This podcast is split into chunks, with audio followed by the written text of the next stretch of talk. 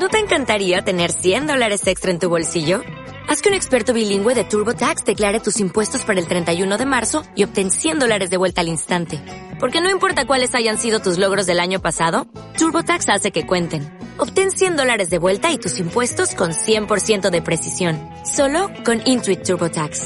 Debes declarar para el 31 de marzo. Crédito solo aplicable al costo de la presentación federal con TurboTax Full Service. Oferta sujeta a cambios o cancelación en cualquier momento.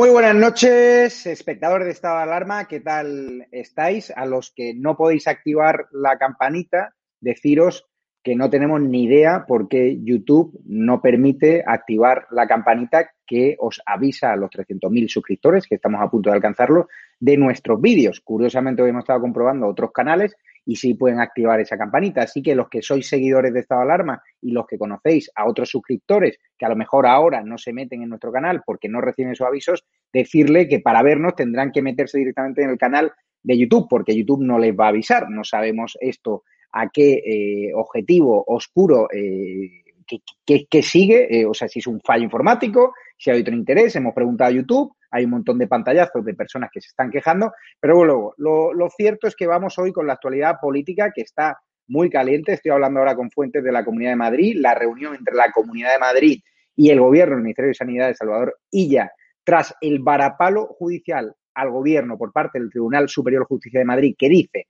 que el secuestro de Madrid de su economía durante dos semanas, esa decisión de decretar unilateralmente el confinamiento, es ilegal. Es decir, tomaron una medida a sabiendas, y así me lo han dicho fuentes consultadas, el gobierno sabía lo que hacía, a sabiendas que era ilegal. Así lo ha dictaminado un juez del Tribunal Superior de Justicia de Madrid. Ha sido un varapalo tremendo. Ahora tenemos al presidente del gobierno, Pedro Sánchez, llamando, según OK Diario, a Salvador Illa diciéndole que mañana convenza a Díaz Ayuso de volver a restablecer ese confinamiento que está arruinando la Comunidad de Madrid, más de 6.000 millones por estas dos semanas de estado de confinamiento que pretendía Sánchez y que afortunadamente la justicia ha considerado que se están vulnerando derechos fundamentales. Aquí la pregunta que me hago yo es, ¿qué hace falta para que España reaccione? Tenemos un gobierno que nos llevó al matadero del 8M, a un montón de eventos masivos, sabiendo que era una locura y una irresponsabilidad, sabiendo que había riesgos de contagio evidentes, nos engañaron, nos mintieron, nos tomaron por tontos, siguen haciéndolo. Tenemos un gobierno que decretó un estado de alarma vulnerando nuestros derechos fundamentales. Tenemos un gobierno que secuestró la Comunidad de Madrid a pesar de que las medidas de Díaz Ayuso estaban siendo efectivas y de que la tasa de contagio estaba bajando. Y ahí siguen. Ahí tenemos al jeta de Pablo Iglesias, vicepresidente del gobierno, diciendo que no ve posible su imputación por el Supremo cuando lo está pidiendo un juez de la Audiencia Nacional, García Castellón, que ha denunciado hoy amenazas de personas del entorno de Podemos, sobre todo a las redes sociales, a la Policía Nacional y que ya investiga. Es decir, tenemos un vicepresidente del gobierno que no acata las decisiones judiciales, que no defiende el Poder Judicial, que dice que considera inconcebible que sea imputado por el Supremo cuando hay que recordarle que él dijo en su programa electoral o en su partido que había que descartar los aforamientos, que había que borrarlos. ¿Por qué no dejas de aferrarte al aforamiento? Si ahora mismo no existiese ese aforamiento, Pablo Iglesias estaría imputado, estaría investigado formalmente y tendría que haber dimitido, según prometió él en el debate electoral a Vicente Vallés y según se recoge en el Código Ético de Podemos. Pero yo les traigo malas noticias. Yo la información que tengo de Moncloa, y tengo buena información del gobierno, es que no van a romper el gobierno. Ellos no van a provocar la caída de Pablo Iglesias. ¿Acaso creen que se van a arriesgar en un momento de crisis institucional, en un momento de crisis política, en un momento de crisis económica, a abrir una crisis de gobierno? ¿Acaso se van a arriesgar de que Pablo Iglesias cuente la verdad de por qué Delci fue recibida por el ministro de Fomento Ábalos en Barajas? ¿O cuenten los extraños lazos que tiene, por ejemplo, Pedro Sánchez con Soros? Está claro que tenemos gobierno socialcomunista para rato y por eso, más que nunca, hay que apoyar a personas como Díaz Ayuso, a la Comunidad de Madrid, que hoy, sin duda, ha ganado una batalla importante, también a Vox, que lo recurrió ante la Audiencia Nacional, una batalla a favor de la libertad. Porque aquí la pregunta que hago, hoy he estado comiendo con un estelero de Madrid en su restaurante, es ¿quién va a pagar la ruina que están generando estas personas del gobierno, estos indecentes que están tomando decisiones por motivos políticos y sin basarse en criterios técnicos? Nos contaron la milonga de que existía un comité de expertos que no existe. Nos contaron la milonga de que Madrid estaba todo colapsado. Las fuentes oficiales de la Comunidad de Madrid lo descartaban. Las medidas efectivas de Díaz Ayuso decían que estaban en lo correcto. Sacaron a los perros de presa de iglesias a la calle a quejarse por el confinamiento de unos simples barrios de Madrid. Luego nos confinó ilegalmente el gobierno y esas personas que se manifestaban contra Díaz Ayuso guardaban silencio. ¿Qué dicen las terminales mediáticas del gobierno? ¿Qué dice la UNO? ¿Qué dice la Sexta? Eso es el papel que nosotros tenemos que reivindicar, contaron la verdad, ser honestos, cuando nos equivoquemos, también decirlo, pero sobre todo apoyar a la gente que da la batalla de la libertad como Díaz Ayuso. Y hoy les digo que hay tensión en el gobierno porque no esperaban este varapalo judicial, que vamos a hablar ya con Isabel San Sebastián, con Hugo Pereira, con Cristina Seguí, también estará con la puntilla de Carlos Dávila. ¿Qué tal, Isabel San Sebastián? ¿Cómo estás? Pues hoy muy satisfecha por ese varapalo judicial. Has, recibido varios varapalos judiciales hoy el, gobierno el de Madrid, ha recibido un varapalo judicial del Supremo que asegura que los médicos durante la primera fase de la pandemia no tuvieron suficiente protección por culpa de la falta de previsión del gobierno. Eh, el varapalo judicial eh, que recibió ayer el vicepresidente a cargo del juez eh, García Castellón. O sea que hoy es un día. Ay, bueno, y luego el varapalo de la Tribunal Superior de Justicia de Madrid también, que, archiva la, demanda, que la querella que presentó Irene Montero por las protestas frente a su casa, aduciendo que no son delictivas. De modo que hoy verdaderamente el gobierno ha tenido un día glorioso y yo encantada. ¿Para qué, para qué voy a decir otra cosa? Saludo ya a Hugo Pereira. ¿Qué tal estás, Hugo? ¿Qué tal, Javier? ¿Cómo estás? Yo lo que, yo lo que estoy es estupefacto porque aún no nos habíamos dado cuenta de que las medidas que, digamos, el cierre de Madrid impuesto por el gobierno de España, pues hayamos descubierto ahora que es ilegal, ¿no? Una persona de 20 años que empieza a estudiar ciencia política, derecho o incluso periodismo sabe perfectamente que desde una orden ministerial, que es, fue lo que, lo que dictó, ¿no? El ministro de Sanidad en este caso, pues efectivamente no se pueden conculcar derechos y libertades fundamentales, ¿no? Ya es muy complicado conculcar derechos y libertades fundamentales mediante leyes orgánicas, mediante leyes ordinarias, cuanto más mediante una orden ministerial, ¿no? Es más, Si vemos la pirámide de Kelsen, ¿no? que eso, reitero, cualquier estudiante de ciencia política, derecho o periodismo lo sabe desde el primer año de su carrera, si vemos la pirámide de, Kelsen, vemos que las órdenes ministeriales ocupan el rango de reglamento y no de ley, ¿no? Por tanto, es imposible, repito, imposible e ilegal, imposible e ilegal conculcar derechos fundamentales con eh, una orden ministerial. Por tanto, a mí me parece estupefacto que uno se haya dado cuenta ahora mismo, a día de hoy, eh, de que eso era ilegal, ¿no? Entonces, una de dos, o el gobierno de España son ignorantes y idiotas profundos, o la otra razón que explicaría esto, que, digamos, cerrasen en Madrid de forma ilegal, pues es que efectivamente ya se hayan autocreído dictadores comunistas y que apliquen las leyes según les sale de las narices y se creen que están por encima del bien y del mal, ¿no? Como podéis comprender, ambas cuestiones, tanto la ignorancia como el que se ya crean eh, dictadores comunistas, pues son ambas cuestiones negativas, ¿no? Y eh, lo que tengo que decir es que desde que Isabel Díaz Ayuso, y con eso termino, eh, pues evidentemente restringió la movilidad de esas áreas sanitarias básicas, Madrid eh, tiene un índice de contagios de 465, por debajo del umbral que exigía ella. La presión hospitalaria se bajó, bajó brutalmente. Las UCIs tienen un descenso del 30% de ingresos diarios. Las altas hospitalarias están creciendo de una forma increíble. Eh, y también hay una caída del, 20 del 28% de los positivos en test, a pesar de que se están haciendo más test. Todos, todos estos datos, que son eh, datos y los empíricos, impiden pensar que Madrid se debe de confinar o de cerrar. Por tanto, son decisiones políticas arbitrarias y aleatorias que está llevando a cabo de forma ilegal el gobierno de España.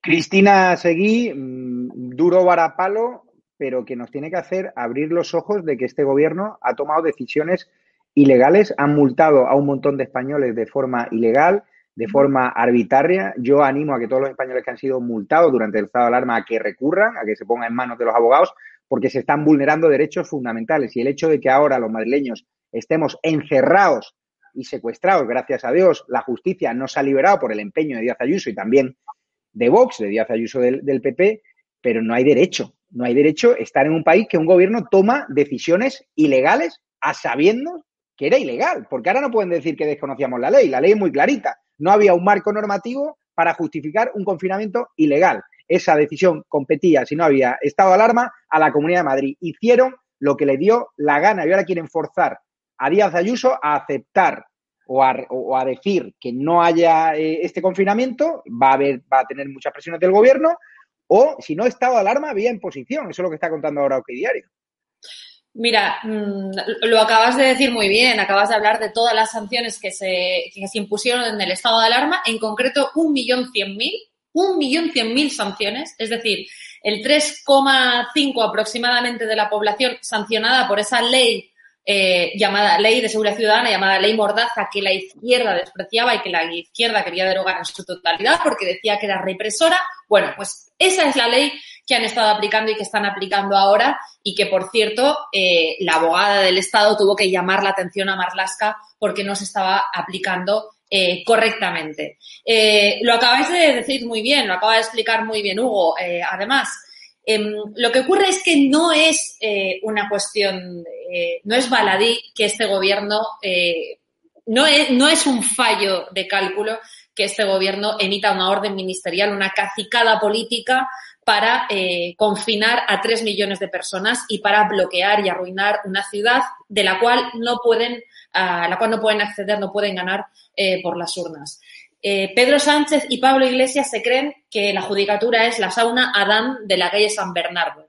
Y no es la sauna Adán de la calle San Bernardo, es el último eh, bastión que nos queda contra una, un régimen que no hemos conocido hasta ahora, absolutamente dictatorial, que ha cedido y ha vendido, antes hablabais de Soros, la soberanía judicial a, la agenda globalista del 2030 que encarna y que lidera Pablo Iglesias desde su ministerio hecho ad hoc. Y hoy Pablo Iglesias ha dicho cosas eh, tan fuertes como que, bueno, que, que, entiende a los catalanes, lo ha dicho en Racuno, que entiende lo que sienten los catalanes ahora. Este señor pertenece a un partido criminal financiado ilegalmente, porque un partido no se puede financiar con dinero extranjero y mucho menos de las narcodictaduras, y este señor va a tener que dar muchísimas, muchísimas explicaciones sobre todos los frentes judiciales que se le vienen encima.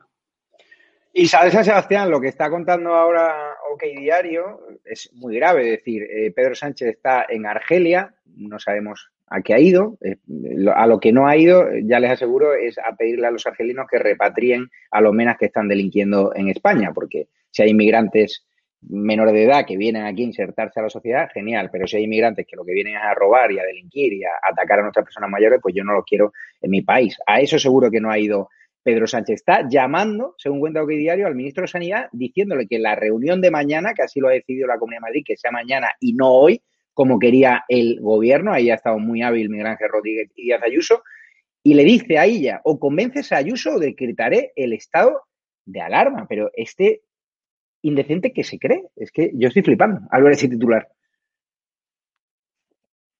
Uy, no se te escucha. Hola. Ahora, ahora bien. Se, se, cree todopoderoso. Sánchez se cree todopoderoso y se cree impune. Y de hecho hasta ahora lo ha sido.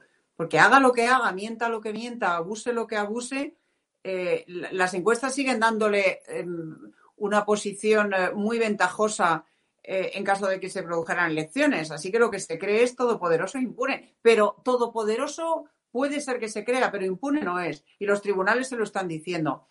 Pedro Sánchez decretó el estado de alarma para toda España, pero cuando se terminó ese estado de alarma dijo que tendrían que ser las comunidades autónomas las que solicitaran al Congreso la, eh, la, declaración de estado de alarma para sus respectivas comunidades. Y eso es lo que establece la ley. Tiene que ser la propia comunidad autónoma la que pida el estado de alarma. El gobierno no puede, y lo ha dicho el Tribunal Superior de Justicia de Madrid, no creo que, evidentemente no lo puede hacer por un decreto ministerial firmado por una secretaria de Estado, y tampoco creo que legalmente se ajuste a derecho que el presidente del gobierno decrete el estado de alarma en una sola comunidad autónoma en contra de la voluntad de esa comunidad autónoma. Así que lo que ha hecho Pedro Sánchez, si, si damos por hecho que la noticia de, de OK Diario es cierta, es marcarse una chulería, un órdago, una, una chulería muy propia de su personalidad. Yo lo que creo es que Isabel Díaz Ayuso y ella van a llegar a un acuerdo porque a todo el mundo le interesa llegar a un acuerdo y porque los rehenes de este enfrentamiento o de este intento del, gobierno de subyugar a la Comunidad de Madrid y arruinar a la Comunidad de Madrid, los rehenes y las víctimas de, ese, de, de esa absoluta maniobra eh, opresiva e intolerable son los ciudadanos de la Comunidad de Madrid y en especial los más perjudicados por esta medida que son los hosteleros, los, restauradores, los comerciantes, etcétera, etcétera.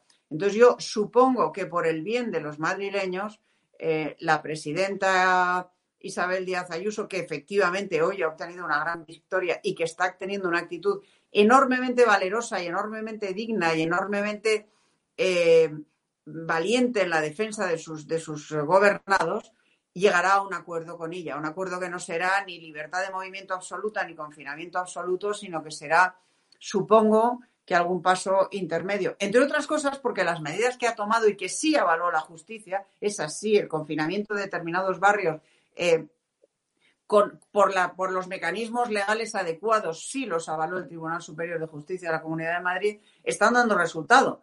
Y en consecuencia, supongo que la solución pasará por un acuerdo negociado y, entre las dos administraciones eh, que permita mantener ciertas medidas y eliminar otras en beneficio de los ciudadanos de Madrid. Porque lo que no podemos seguir es en este estado de, de guerra que, le está costando un dineral a la, a, la Comunidad de Madrid, le está costando un dineral a los ciudadanos de Madrid y eso lo van a pagar ellos. O sea, quien piense que el gobierno, que la administración central va a indemnizar esas pérdidas, es muy ingenuo, se equivoca. No va a haber indemnizaciones y no se van a cubrir esos gastos. Eso es pues yo espero, pérdidas, estoy absolutamente segura.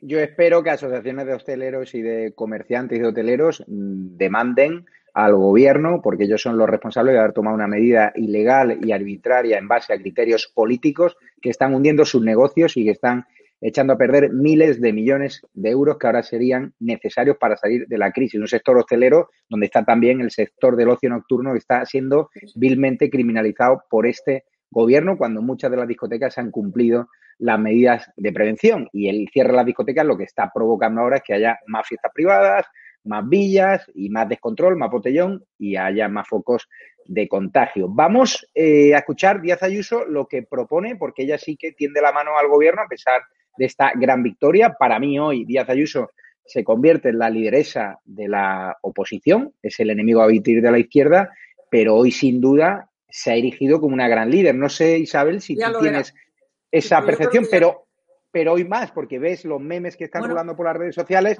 la percepción es Díaz Ayuso 1, Pedro Sánchez 0. Ha ganado una batalla fundamental. Ha ganado una batalla, pero tan es así que ella es la lideresa que todas las armas de la izquierda, del gobierno, del Partido Socialista y de Podemos se dirigen contra ella. No se enfocan contra Casado ni contra cualquier otro líder autonómico del PP. Todas las baterías políticas y mediáticas de la izquierda se dirigen contra Isabel Díaz Ayuso y contra la Comunidad de Madrid. ¿Por qué?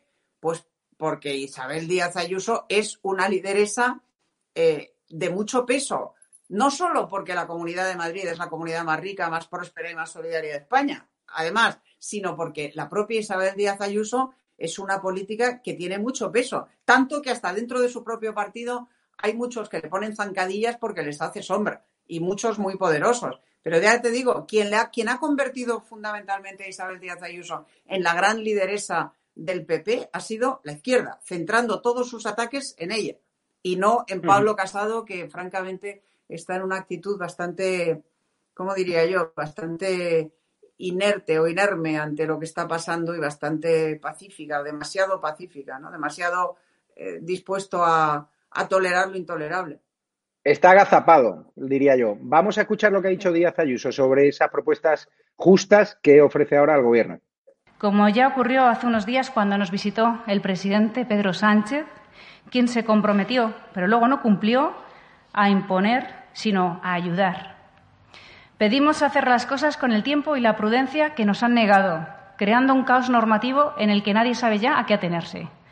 Pedimos juntos, y de manera homogénea, como hace el Tribunal Superior de Justicia de Madrid, una normativa sencilla, clara y que ambas administraciones, todas las comunidades autónomas, podamos cumplir y hacer cumplir. Para ello les anuncio que la Comunidad de Madrid va a retirar las medidas cautelares que habíamos presentado en la Audiencia Nacional para evitar más confusión todavía a los ciudadanos.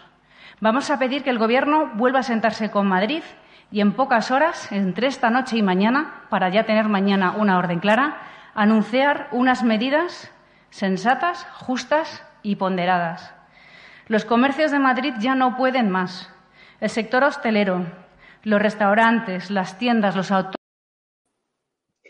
Hugo, está claro que no han querido pasar a cuchillo al gobierno de Sánchez, porque incluso Díaz Ayuso insiste en mano tendida, es decir, mm. ganan el partido, ganan la batalla, le meten 1-0, pero no han querido humillar al gobierno, incluso quieren evidenciar ese talante negociador que Sánchez trató de vendernos falsamente con esa visita a la Puerta del Sol que nosotros retransmitimos, que apareció allí como un salvapatrias cuando realmente querían imponer vía decreto ese confinamiento ilegal, según un juez. Eh, Isabel Díaz Ayuso, como comentabais, no solamente ha ganado, sino que ha ganado a lo grande, ha ganado con honor, ¿no? Y esto es lo que demuestra una lideresa de verdad, como lo es Isabel Díaz Ayuso, de personas que no son líderes, como por ejemplo Pablo Iglesias o Pedro Sánchez, ¿no? Eh, a pesar de la humillación que el gobierno de España, que el gobierno de Sánchez e Iglesias está haciendo a Madrid, humillación que al final, como siempre digo yo, está afectando a todos y cada uno de los madrileños. Hablabais del sector hostelero, pero también hay que comentar otras cifras, ¿no? Por ejemplo, el emprendimiento. El emprendimiento registró un descenso en datos acumulados del 22,7% entre enero y septiembre. El comercio, un sector importantísimo, ha registrado también una caída del 19,33%. O que hablar de la construcción, eh, que se vio como eh, en datos acumulados también pues registró una caída del 26,44%. Es decir, este órdago que está lanzando el gobierno a Isabel Díaz Ayuso está poniendo en jaque la vida, la economía y, por tanto, el bienestar de muchos madrileños y de muchos españoles en términos generales nacionales, ¿no? Por tanto, Isabel Díaz Ayuso ha ganado, ha ganado con honor y le estaban por encima tendiendo la mano a Pedro Sánchez eh, cuando Pedro Sánchez en multitud de ocasiones ha demostrado que no quiere ningún tipo de mano. Lo que quiere es destrozar la Comunidad de Madrid, quiere destrozar el gobierno Díaz Ayuso y eso es lo que no podemos permitir. Hoy tuvo muchos varapalos y yo creo que el varapalo mayor ha sido que le hayan calificado como ilegales, repito, calificado como ilegales el cierre de Madrid que ha impuesto de forma dictatorial el gobierno de Sánchez e Iglesias. Es una auténtica vergüenza que el gobierno de España lance leyes, o sea, imponga, mejor dicho, perdón, leyes ilegales a la Comunidad de Madrid eh, y que tienen como objetivo pues derrotar a un gobierno poniendo en jaque la vida de muchos madrileños en este caso. Es vergonzoso y esto no se puede consentir. Antes hablaba yo, Cristina Seguí, de las pérdidas económicas. ¿Tú animarías a los hosteleros, a los hoteleros que nos están viendo? Y decía Santiago Abascal que quién va a pagar ¿no? esta ruina económica. No sé si podemos ver el titular de OK Diario, son declaraciones del líder eh, de Vox, que quién va a pagar ¿no? los platos rotos que ha provocado el gobierno, eh, este cierre de Madrid ordenado por corruptos y mafiosos, y argumentaba que por eso es más necesaria la moción de Vox que nunca. Pues mira, los que vivimos en otras comunidades autónomas gobernadas por socialistas y por nacionalistas, y te doy el dato de Valencia, que es donde vivo yo, te puedo decir que está, el comercio está absolutamente arrasado. Arrasado. Cerca de mi casa hay una, hay una vía que conecta con una gran vía y, y normalmente está llena de bares, los bares abiertos y están todos cerrados en un día como hoy a las 11, a las 9, a las 10 de la mañana. Es una auténtica barbaridad. Negocios que en el mejor de los casos están abriendo por las tardes. Cualquiera de los que vivimos en comunidades autónomas gobernadas por socialistas y nacionalistas, escapamos y nos las eh, pergeñamos nuestra vida para poder enfocarla hacia Madrid. ¿Esto por qué es? Pues porque es el último y casi de los únicos reductos de libertad económica, de libertad educativa y el otro día daba una cifra, 600 millones de euros a la semana suponía cerrar eh, Madrid. ¿Cuál es el daño incalculable que este gobierno ya ha hecho? Con una, eh, con una orden ministerial, una cacicada política de un ministro que entró en un ministerio tan importante como el Sanidad, en ese momento vacío de contenido, le sobreviene eh, una pandemia sanitaria en la que, en el único sentido que, gestionan es a la hora de esconder las 11 alertas sanitarias de, de, seguridad nacional, todas las alertas sanitarias eh, internacionales. Se dedican a despedir al jefe de, de la policía de. Era el de, el de, no, el de, el de riesgos laborales, perdón. Y, y, esto es lo que ha hecho este gobierno. ¿no? Este gobierno ha costado ya miles y miles de vidas. Es incalculable, no lo sabemos. 53.000 53 muertos, casi la mitad no reconocidos. ¿Cuántos de esos muertos podrían estar vivos en este momento si no hubiera sido por esta gestión nefasta, por la ocultación y por la burla sistemática por parte de este gobierno? Yo creo que Isabel incluso ha estado totalmente acertada en ese planteamiento. Yo creo que no hay mm, mayor daño al rival político que el de la condescendencia.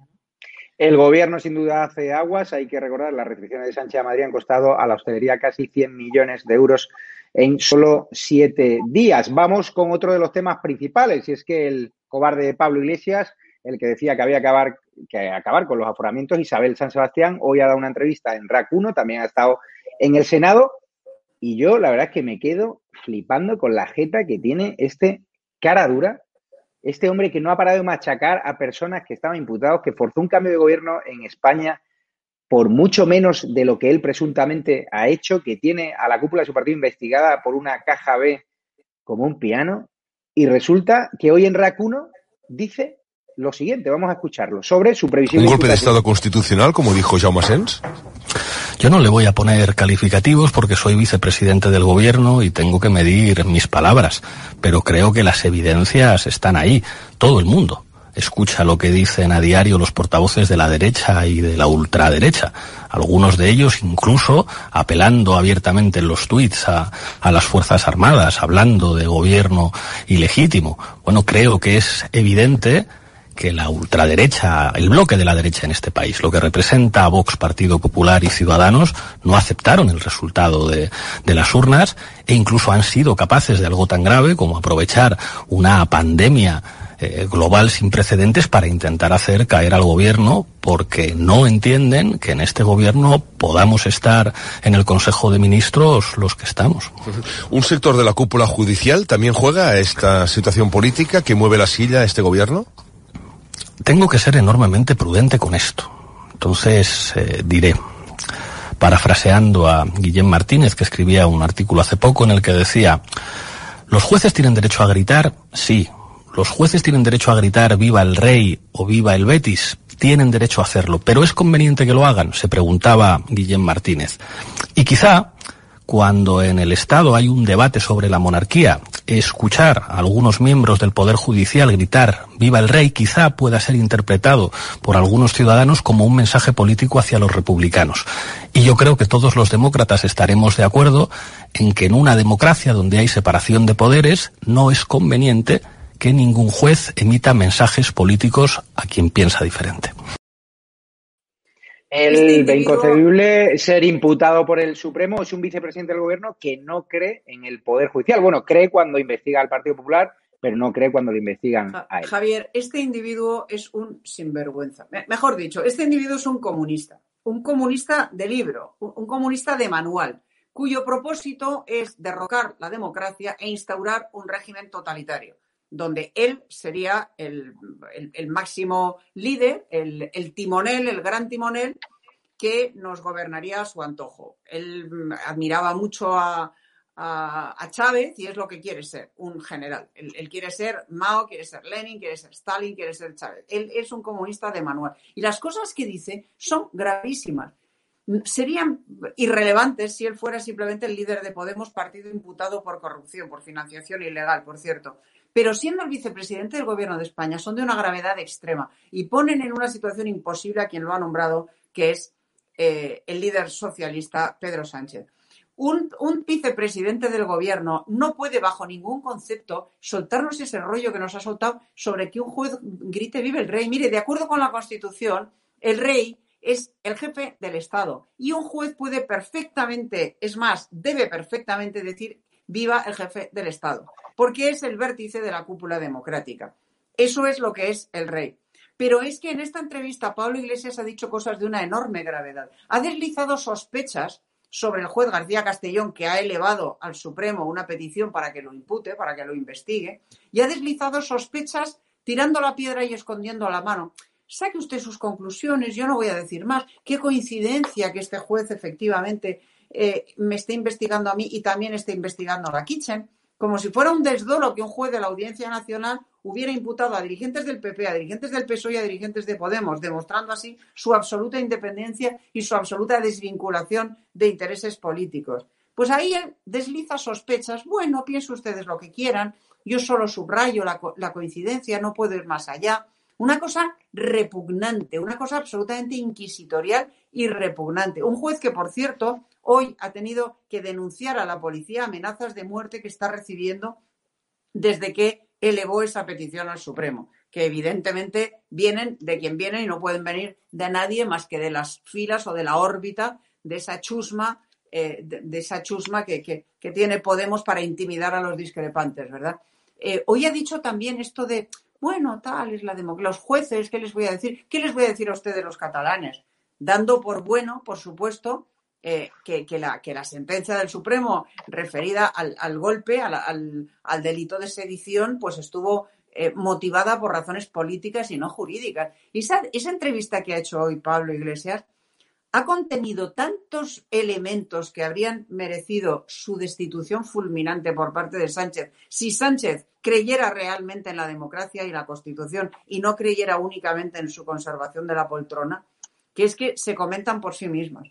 El problema... espero, espero que el Supremo lo, investigue, espero porque si no lo hace estará ignorando un escrito de 63 o 64 páginas de García Castellón que es transparente, claro y meridiano y que, y que está repleto de argumentos para investigarlo, repleto de argumentos para investigarlo, y si no lo hace el Supremo, si la Fiscalía se opone, si el Supremo no se atreve, lo que estará demostrando es que, eh, es que, bueno, pues que hay jueces de base eh, valientes, honrados e independientes y otros que no lo son tanto. Pero vamos, yo confío en que el Supremo no nos defraude e investigue a este sujeto que no puede ser ni un minuto más presidente del gobierno, vicepresidente del gobierno de España. Ni un Pero esa, esa, investigación judicial, al estar aforado, depende del Congreso de los Diputados, de la mayoría, y por tanto depende del PSOE. Tú ves depende sobre todo del Supremo. ¿Tú ves a Sánchez dejando caer a Pablo Iglesias en estos momentos de máxima debilidad? Yo creo que si el yo Supremo, dudas. Yo creo que si el Supremo lo imputa, si el Supremo da el paso de atender la petición del juez García Castellón, que digo, está absoluta y perfectamente razonada, e invito a nuestros espectadores a que se lean ese escrito que está colgado en varios, en varios eh, digitales, en varios medios de comunicación, es accesible.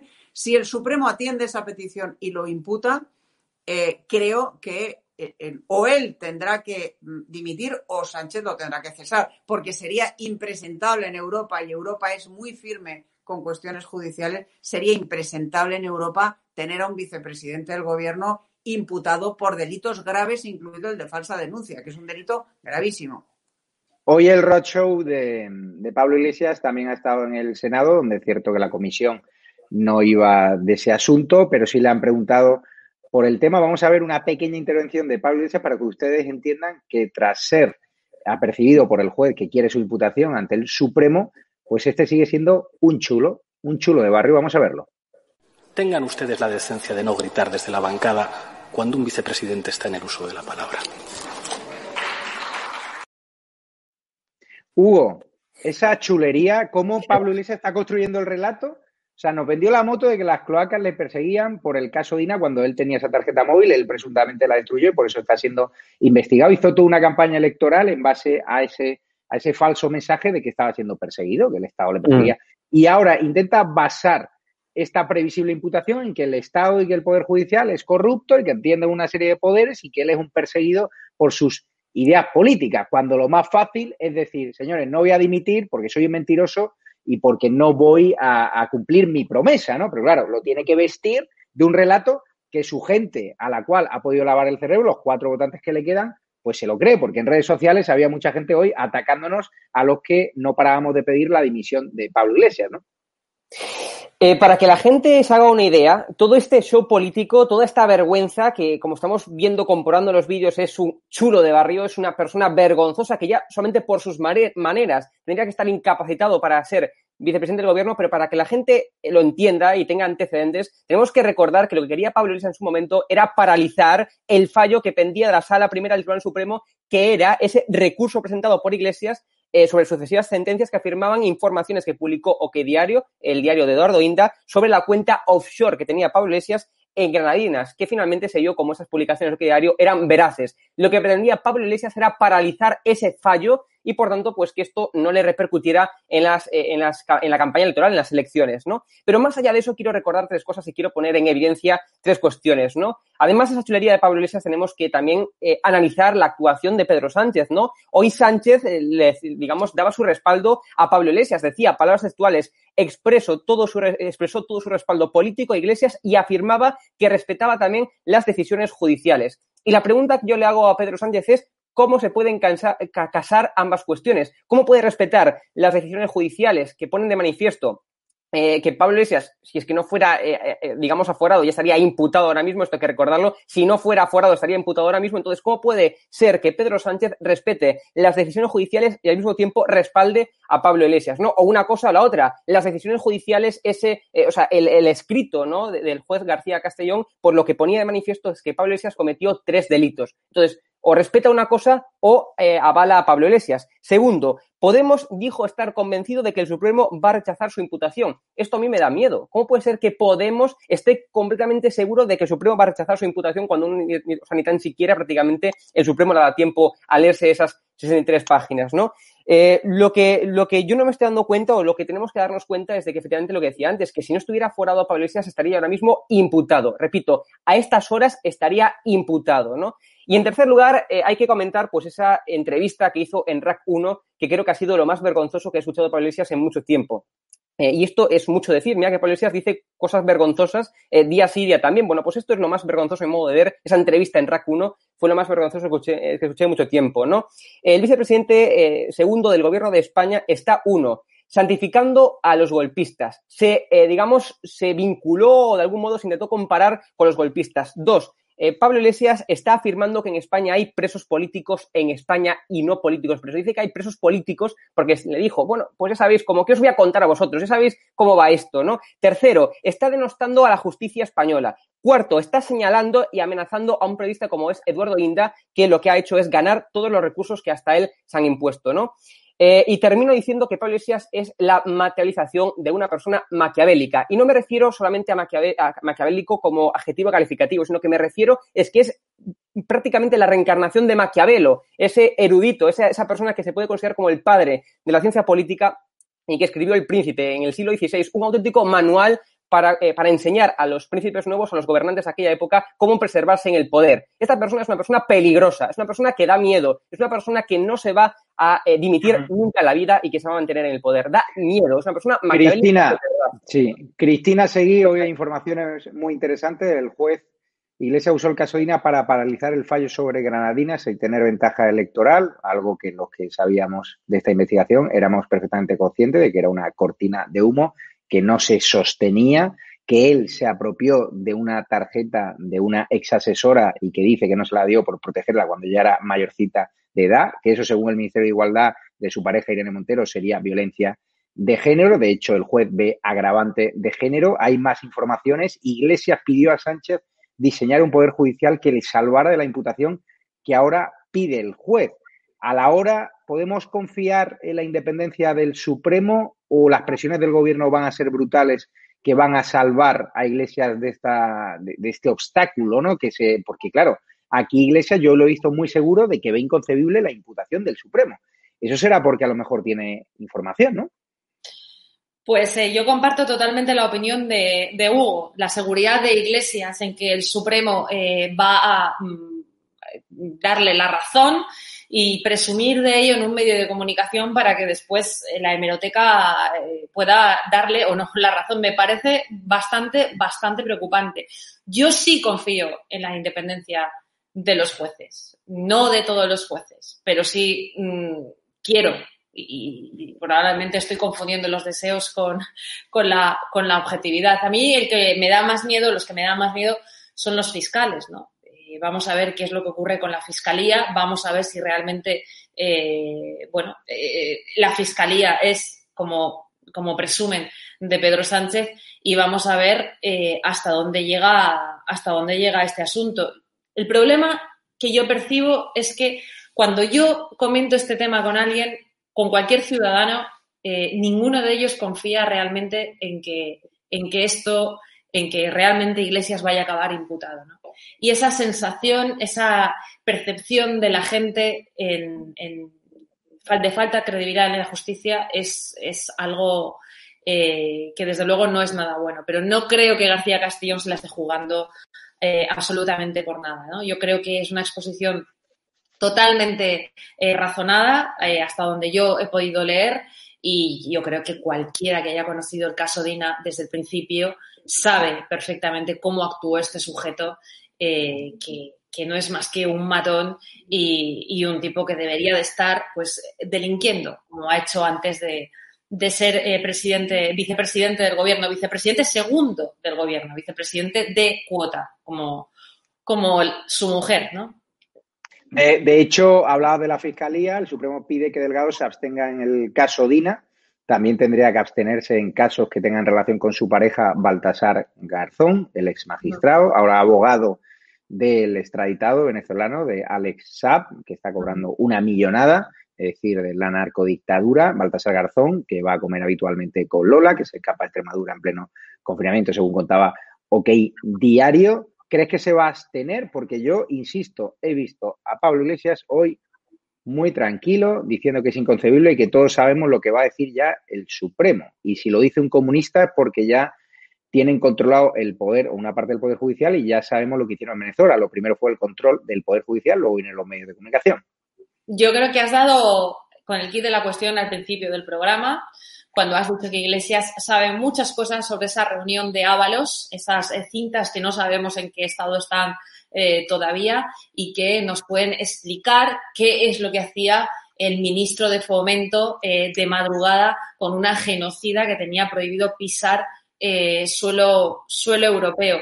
Yo creo que Iglesias está muy seguro de, de su impunidad, de su inmunidad y y no me parece que se vaya a abstener. No, realmente no creo que se vaya a abstener. De hecho, Ábalos hoy ha protegido a, Pablo Iglesias, a venir a decir que esa decisión del juez que a quien protege, ¿no? Que, ¿no? que no la entiende. Muy bien, vamos a escuchar la puntilla de Carlos Dávila y voy después con Isabel Sebastián.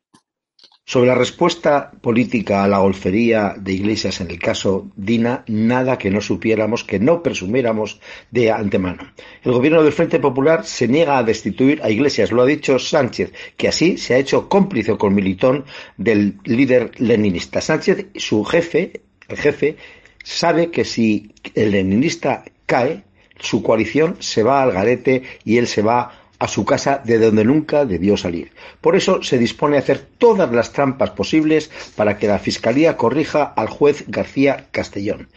Y si Dios no lo remedia, el fiscal será Navajas, el mismo que bochornosamente ha suscrito que el gobierno lo ha hecho estupendamente bien en toda la pandemia del coronavirus. Navajas debía estar ya en su casa, pero la novia de Garzón, Dolores Delgado, fiscal general del Estado, su jefa, le mantuvo un año más precisamente para casos como estos, para abordar casos como este. En todo caso, en diciembre tendría que jubilarse.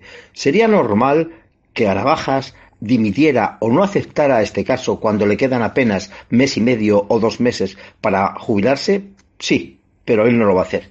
Vamos a ver, por otra parte, cómo resiste el Supremo, el Tribunal Supremo, Supremo el abordaje de Sánchez, en este caso como en el otros en que ha tenido una preponderancia verdaderamente notable la política de abordaje, de ataque de Sánchez a todo lo que es la independencia judicial. En el caso del proceso, en el caso de los separatistas catalanes, Sánchez tuvo éxito y el Supremo no resistió y rebajó el delito de rebelión a sedición. Aquello también fue otra vergüenza. Ahora está todo por ver, pero una cosa ha quedado clara incluso para algunos socialistas que presumen todavía de ser honrados. Iglesia es un indeseable, un indecente cuyo mejor destino sería que regresara a Venezuela para con su compinche el asesino Maduro seguir enriqueciéndose. Pero va a seguir aquí. Sánchez es su cómplice. Estoy totalmente de acuerdo con Carlos Dávila. Eh, ¿Tú tienes la misma opinión de Dávila, Isabel? Eh, yo, yo no creo que Iglesias esté tan seguro como lo veis vosotros. Y la prueba es que hoy todo el argumentario de todo el despliegue de cargos eh, podemitas que han estado en las televisiones y en las radios repitiendo el argumentario oficial era atacar al juez García Castellón. Eran argumentos ad hominem, era la descalificación personal del juez que ha elevado esa petición al Supremo. Si Iglesias estuviera tan seguro, se estaría defendiendo él. Pero como no se puede defender porque los argumentos, repito, de García Castellón son de piedra, son solidísimos, la única línea defensiva que ha enarbolado Podemos a través de todos sus portavoces ha sido atacar al juez García Castellón, la descalificación personal. Luego, no creo que lo tengan tan amarrado en el Supremo. Si es verdad que la Fiscalía es absolutamente dependiente del gobierno y que la fiscal Delgado va a echar el resto para protegerlo y si tiene que nombrar a Navajas o si tiene que cursar una instrucción por escrito diciendo que a, eh, Iglesias no se le toca, lo hará, porque para eso la han puesto donde está, porque para eso es la comisaria política que Sánchez ha puesto en la Fiscalía. Pero los jueces del Supremo son gentes muy veteranas que ya han llegado al vértice de la carrera y que pueden o, no pueden atender la petición de la Fiscalía. Entonces, yo no sé hasta qué punto un Marchena, por ejemplo, eh, prefiere terminar su carrera con honor o obedeciendo y plegándose a una consigna gubernamental. No lo sé, no pongo la mano en el fuego, ¿eh? por, ningún juez ni por nadie. Pero no creo que, que, Iglesias esté tan seguro como finge estar. Yo creo que está, eh, está haciendo un, ejercicio de, de, teatro, de chulería, escenificando una seguridad que en realidad no tiene. Creo que tanto él como los miembros de su partido, que están imputados en, en la misma o en otras causas, están ahora mismo así. Los tienen aquí. Isabel, Isabel San Sebastián, vamos a ir cerrando el programa, pero resulta, me cuenta Cristina Seguí, me pasa una alerta de Voz Populi, que convoca para este viernes Sánchez un congreso de ministros extraordinarios para declarar el estado de alarma en Madrid después de que un juez haya considerado ilegal el confinamiento vía decreto. Me quedo de verdad a cuadros. Me parece de una sinvergonzonería. Quieren llevar a la ruina a la Comunidad de Madrid con el único objetivo político de organizar una moción de censura contra Díaz Ayuso. Porque ¿qué hacen en Navarra? ¿Qué hacen otras comunidades autónomas que también están golpeadas por el coronavirus? Es que en base a qué criterios técnicos, ¿por qué no enseñan? ¿Qué comité de expertos ha decidido esto? Nada, sus, eh, narices, por no decir otra cosa. Sánchez quiere hundir a Madrid lo ha intentado por el artículo 33, la justicia le ha parado los pies y ahora lo va a intentar eh, imponiendo el estado de alarma unilateralmente a una comunidad autónoma, lo cual tengo mis dudas de que sea absolutamente legal. La comunidad recurrirá y vamos a ver si le dan nuevamente la razón los tribunales o no se la dan. Pero desde luego lo que va a lograr eh, Pedro Sánchez es no tener ni un voto en la Comunidad de Madrid. O sea, habrá que repetir por tierra, mar y aire que el gobierno encabezado por Pedro Sánchez se ha propuesto arruinar la comunidad y arruinar a los madrileños. Arruinar a los madrileños. Señores eh, madrileños que pierdan dinero por culpa de esta medida absolutamente arbitraria del presidente del gobierno, ya saben a quién deben su ruina. Pedro Sánchez. Hugo Pereira, una valoración rápida que tenemos que ir cerrando, que ahora viene Nuria Val con el Moncloa Confidencial, que nos contará precisamente qué está pasando eh, en Moncloa ahora mismo, qué decisión se va a tomar mañana y si es cierto que van a decretar el estado de alarma. Eh, muy rápido, yo me he quedado atónito. Me parece vergonzoso que Pedro Sánchez haya desechado esa, ese, eso que pedía Isabel Díaz Ayuso, ¿no? Es el diálogo, el consenso, el llegar a un acuerdo, ¿no? Efectivamente, yo lo que creo es que el estado de alarma ahora tendrá que pasar, evidentemente, por el Parlamento para ser aprobado, para ser rechazado. Lo que espero es que el PP no caiga, eh, no haga el tonto, para que, hablando coloquialmente, para que, para que la gente me entienda, y vote a favor de esa imposición del estado de alarma en Madrid, ¿no? Eh, lo que yo creo es que lo mismo que San Sebastián, ¿no? Y es que Pedro Sánchez tiene el claro objetivo de destruir a Madrid, destruir el gobierno de Díaz Ayuso, y eso le da igual, poner en jaque la vida, la economía de madrileños y de españoles en general, porque les da exactamente igual. Su objetivo es destruir a Díaz Ayuso y hará todo lo posible para hacerlo. Quedó más que demostrado porque esto es increíble. ¿Qué te parece, Cristina Seguí, un desacato judicial en toda regla, tirar de, poder, tirar de tiranía para volvernos a secuestrar, arruinar la, economía y los, que vivimos en Madrid, que estábamos celebrando que este puente, pues a lo mejor podíamos ir a Cataluña, yo en mi caso soy periodista y puedo ir a celebrar el Día de la Espinidad, cubrir ese acto para estado de alarma a Cataluña, ¿no? En caso de que podamos ir por medios técnicos, pero hay otros, eh, otras personas que tenían previsto ir a ver a sus familiares, a sus seres queridos, me contaba Iñaki Piñuel, nuestro amigo psicólogo, la gente se está volviendo loca, que están cayendo en depresiones porque al final está viendo, sienten con impotencia cómo están vulnerando sus derechos fundamentales y cómo este fraude, que es Pedro Sánchez, nos tiene secuestrados, nos tiene enjaulados a pesar de que las medidas de Díaz Ayuso están bajando la tasa de contagios. ¿Sabes cuál, cuál es el problema? Que él cuenta con que eh, tiene que acabar la legislatura y que lamentablemente eh, la sociedad civil, lo que queda de la sociedad civil, la no clientelizada por parte de la izquierda, eh, tiene poca memoria y suele tropezar dos, tres y media docena de veces con la misma piedra. Yo lo que echo de menos es eh, alguna declaración o algún paso al frente por parte de las confederaciones empresariales. Gente que ponga la cara roja al gobierno sacando las cifras económicas, la cifra de ruina económica de un gobierno que va a reventar a la clase media, que es eso a lo que ellos llaman eh, la, clase, la clase obrera. El problema es que eh, yo estoy de acuerdo con, Isabel. Eh, ella tenía dudas sobre si esta medida era ilegal. No cumple los plazos, no cumple el consenso. Hay muchísimas otras medidas y condiciones que no cumple, pero esto ya lo hizo el presidente del gobierno a lo largo del estado de alarma, cómo decretó y cómo eh, reeditó el estado de alarma sin el consenso de los partidos políticos. Y el problema es que para cuando el Tribunal Constitucional se pronuncie ya va a haber pasado demasiado tiempo va a agotar la legislatura, él quiere agotar la legislatura y lamentablemente la Comunidad de Madrid estará arruinada por la vía de los hechos. Cristina, seguí, fíjate cómo ha recibido hoy un senador del PP a Pablo Iglesias que quería despedir el programa así, con una bandera de España, con una foto del rey emérito y con una corona. Sabes que le ha valido un rapapolvo del Partido Popular. A este senador de David Muñoz de Ceuta, ¿a ti te parece bien que haya recibido a Pablo Iglesias así? Bueno, a mí me parece espectacular y, seguramente este señor va a ser reconocido por todos los votantes del Partido Popular que no se sienten representados por el Partido Popular y que lo que no quieren es al secretario general del Partido Popular, el señor Teodoro García Gea, reuniéndose con Zapatero para llegar a no se sabe que acuerdos con respecto a todo lo que está ocurriendo. Una, con una izquierda que desprecia que quiere acabar en lo personal, en lo profesional, en lo político eh, con Isabel Díaz Ayuso y con la Comunidad eh, de Madrid. Eh, yo no quiero pensar que el Partido Popular va a seguir por la vía de seguir reconociendo a lo peor que le ha pasado este, a este país, el blanqueador de narcodictaduras Zapatero, como hizo o como ha hecho ya un par de veces la portavoz, la nueva portavoz de, de la oposición del Partido Popular, eh, Cuca Gamarra, ¿no? Realmente oh.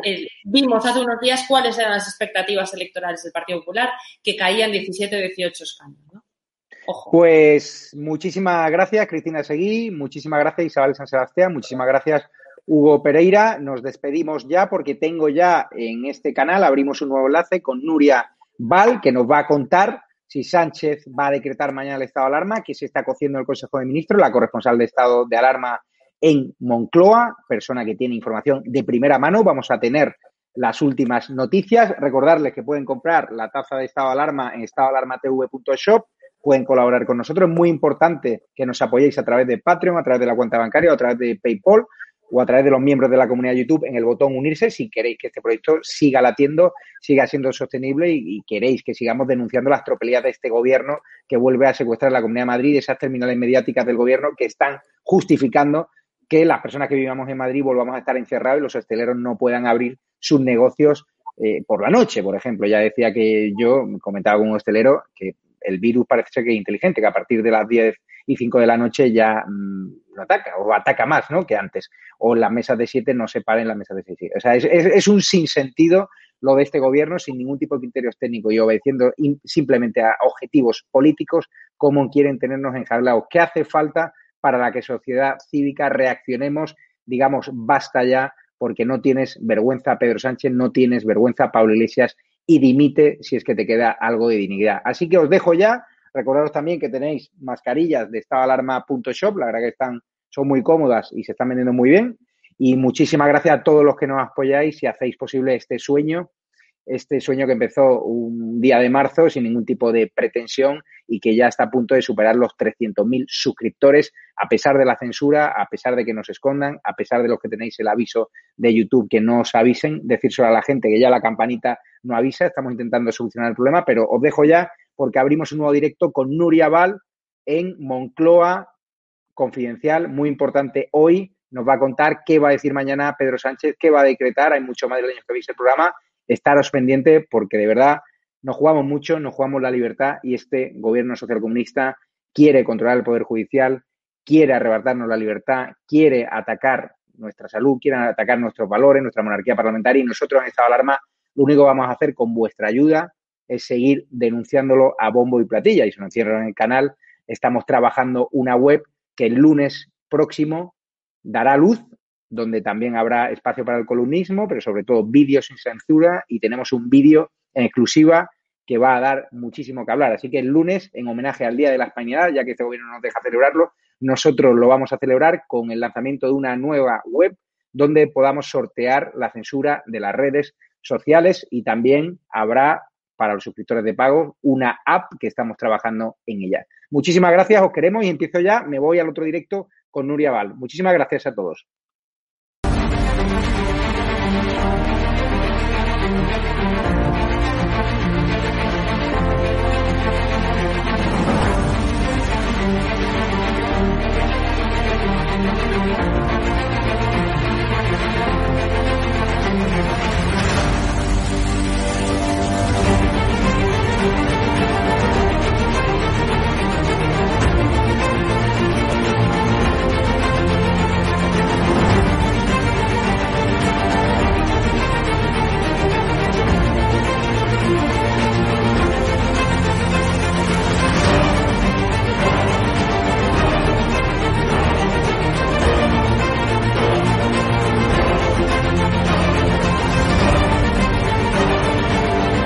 Lo más importante que ha sucedido en la transición. Roberto, ¿quieres que nos cierren hoy el canal también, no?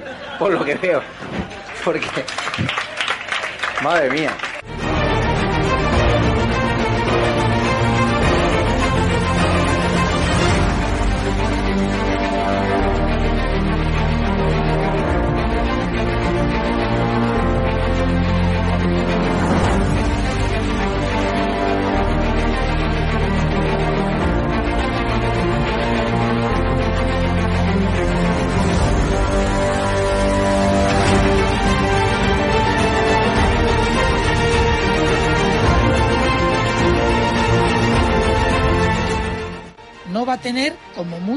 Más allá de algún caso diagnosticado.